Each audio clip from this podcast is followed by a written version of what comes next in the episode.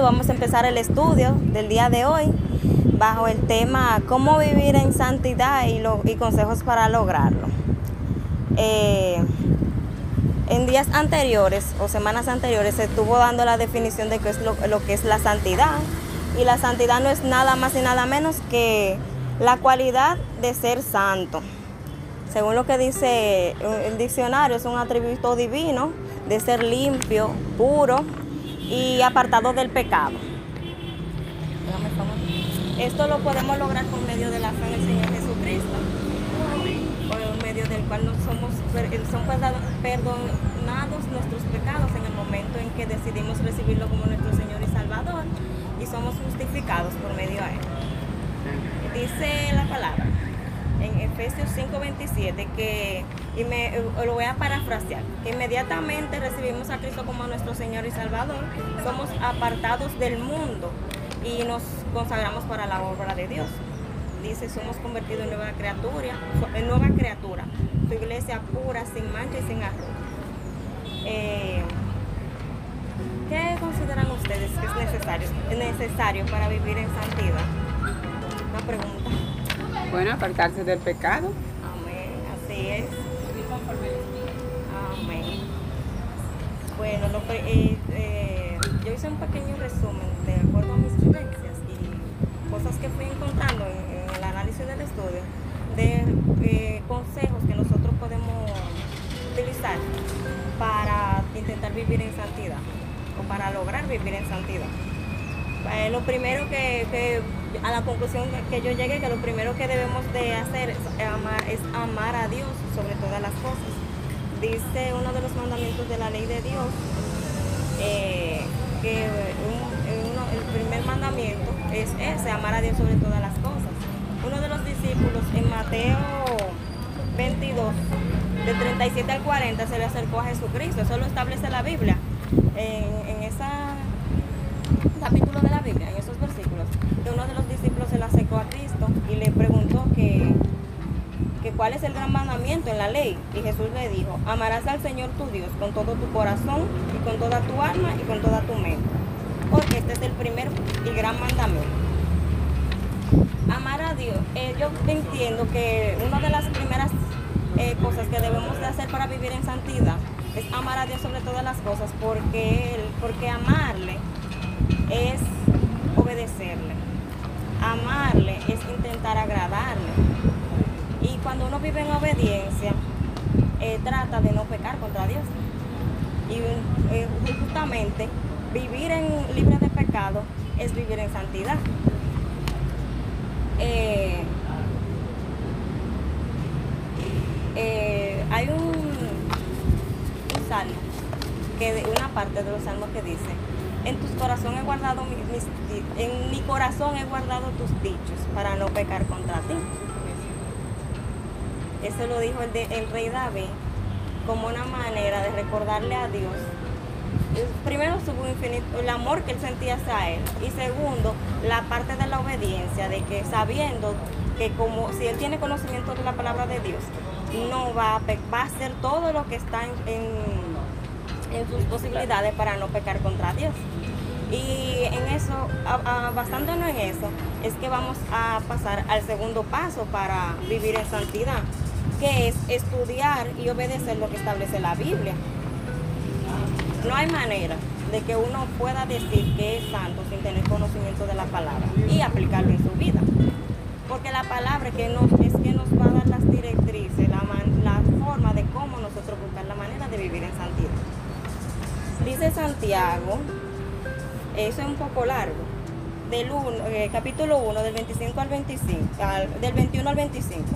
Por lo cual, desechando toda inmundicia y todo resto de malicia, recibir con humildad la palabra implantada, que es poderosa para salvar nuestras almas. A nosotros que nos conviene vivir en santidad, porque si vivimos en santidad tenemos la, tenemos la, salvación garantizada. Dice, sed hacedores de la palabra y no solamente oidores que se engañan a sí mismos.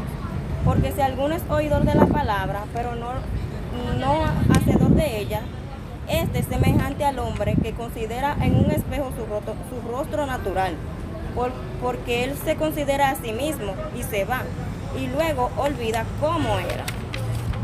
Mas el que mira atentamente la perfecta ley, la de la libertad, y persevera en ella, no siendo oidor olvidadizo, sino hacedor de la obra, este será bienaventurado en lo que hace. A nosotros, como dije, Dios tiene, nos pide ser santos porque es un beneficio para nosotros. Si nosotros somos eh, hacedores de la palabra, buscamos la, manera de vivir conforme a lo que la palabra dice, seremos santos. Otra cosa es tener presente el poder de la oración.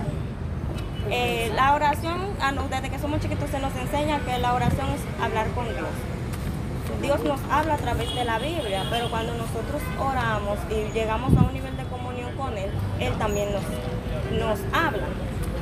Y eh, por medio de la oración, nosotros podemos pedirle a Dios y tener y tener y sentir la, la garantía, sen- tener la certeza de que Dios nos está escuchando. Pero también por medio de la ora- por medio de la oración podemos comprobar que Él Como nos está escuchando, puede concedernos nuestras peticiones. La petición, la oración, la palabra, cuando nosotros le pedimos a Dios, estamos orando. Dice también, por medio de la palabra, podemos recibir instrucción. Hay una parte de la Biblia que fue así, preparando este estudio que yo le entendí. Y fue en la parte donde, donde Jesucristo, en Lucas 6, de 12 al 13, dice, y en aquellos días fue él al monte a orar, y pasó la noche orando a Dios. Y cuando era de día, llamó a sus discípulos y escogió a doce, a doce de ellos, a los cuales también llamó apóstoles. Jesucristo se pasó una noche orando, pero entendí que fue pidiéndole a Dios que le diera el discernimiento y que lo ayude, que le seleccionara a, las personas que iban a ser los que lo, lo iban a acompañar. Y en ese, y como él pasó su noche orando, en, en un sentido él no se equivocó. ¿Por qué? Porque él, orándole, eh, Dios fue que le, le- le- eligió sus doce discípulos, porque él, él actuó en obediencia. Y aunque hay muchas personas que dicen que, Judas fue un, un traidor, hay teólogos algunos, que, hay que tomar y dejar a veces, que piensan que, que Judas cumplió lo que, le, lo que le tocó, porque alguien tenía, eh, para el plan que Dios tenía de salvación para la humanidad, tenía que, que- que- ver con la, con la entrega de Jesucristo. ¿Y quién iba a entregar? ¿Quién entregó a, a- Cristo? Judas. O sea, que cumplió con, el rol que le tocaba. Otra cosa que podemos hacer para intentar vivir, para vivir en santidad es ayunar. Eh, el ayuno es una manera de nosotros eh, morir a nosotros para dejar que el Espíritu fluya en nosotros. Cuando nosotros recibimos a, Jesucristo como nuestro Señor y Salvador, y automáticamente se instala el Espíritu Santo en nosotros para nosotros poder morir a la carne, morir a los deseos nuestros. El ayuno es una muestra de que nosotros mor- nos morimos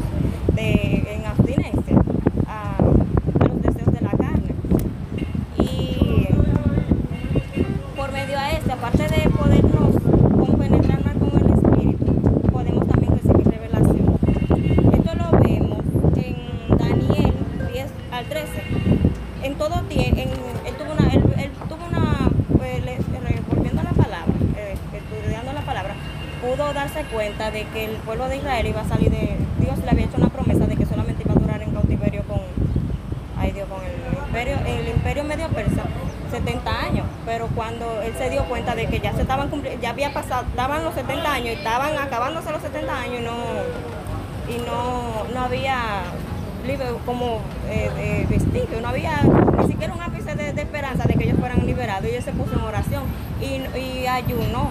Y cuando el ayuno terminó, un ángel bajó y le dio la revelación de lo que, se necesitaba hacer.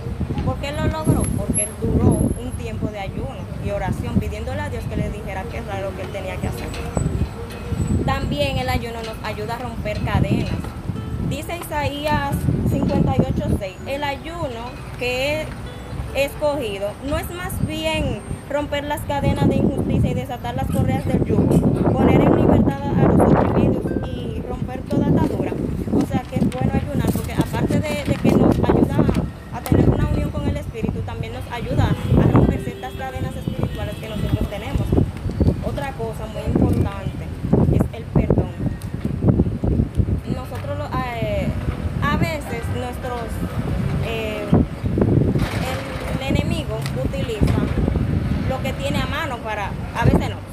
Utiliza lo que tiene a mano para intentar dañarnos, para intentar tentarnos. A veces son los familiares, a veces son los amigos, a veces son los compañeros de trabajo, a veces son personas que nosotros ni conocemos que van caminando por la calle, pero siempre va a buscar una manera para tentarnos, una manera para hacer que nosotros cai- caigamos en pecado. Callamos. Pero la palabra dice que por, en, en Proverbios 17:9 dice, el que perdona la ofensa cultiva el amor. El, el que insiste en la ofensa divide a los amigos. El, el perdonar es un regalo que Dios nos da, nos da a nosotros. O no un regalo. O sea, el, el mandato de que nosotros debemos de perdonar es algo que nos beneficia a nosotros. Una vez una, yo leí una frase que decía, eh, el guardar rencor y eh, el guardar rencor es como uno beberse un veneno a uno y, pre- y pretender que sea el otro el que se muera.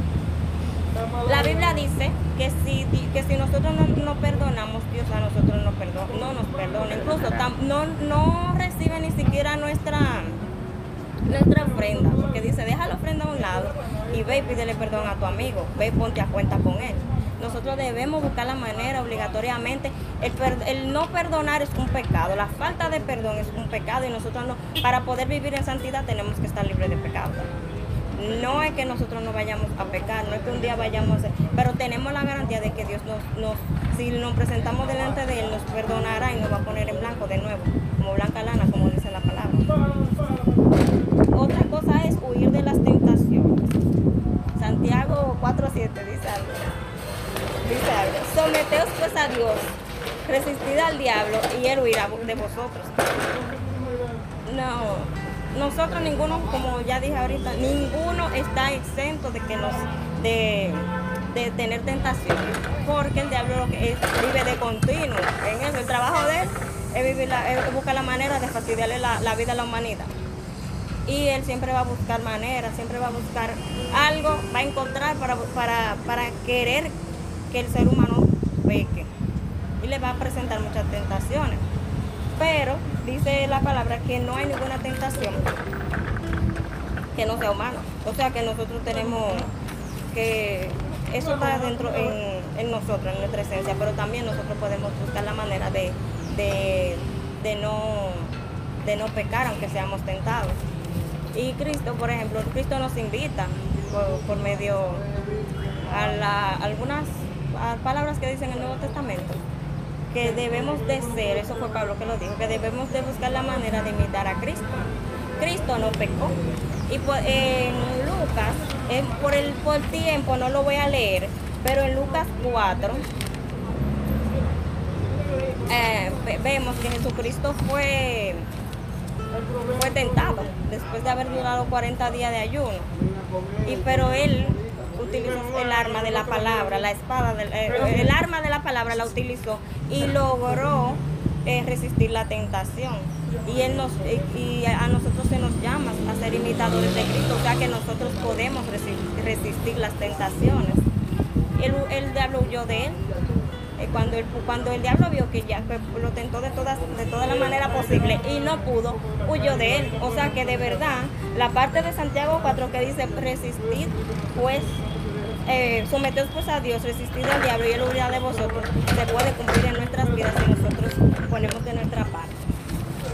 Y la última, pero no menos importante, es practicar la justicia.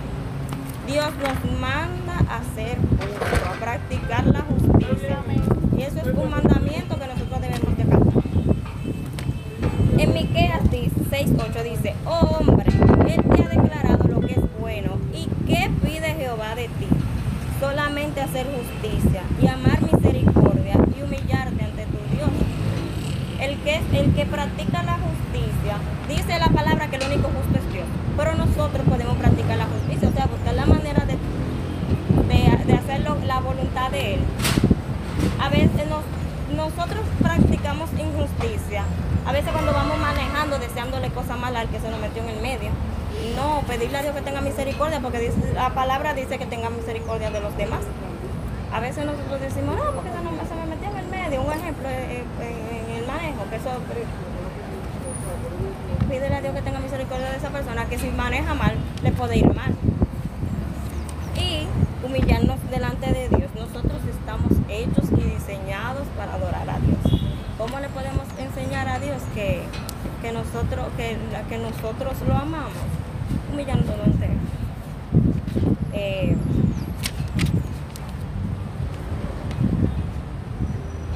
Isaías 17 dice, "Apre- aprended a hacer el bien, buscad el juicio, rest- restituid al agraviado, hacer justicia al huérfano y amparad a la viuda.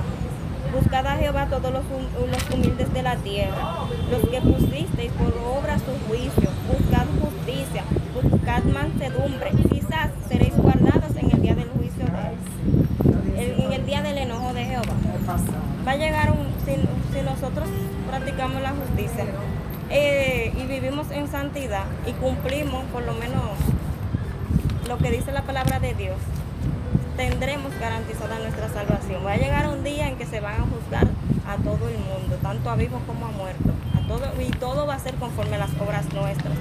Entonces, para nosotros buscar la manera de garantizar un lugarcito allá en el cielo, debemos de buscar la manera de vivir en santidad. Y a eso es que yo los invito, a los, a los que están aquí, a los que nos escuchan por el audio.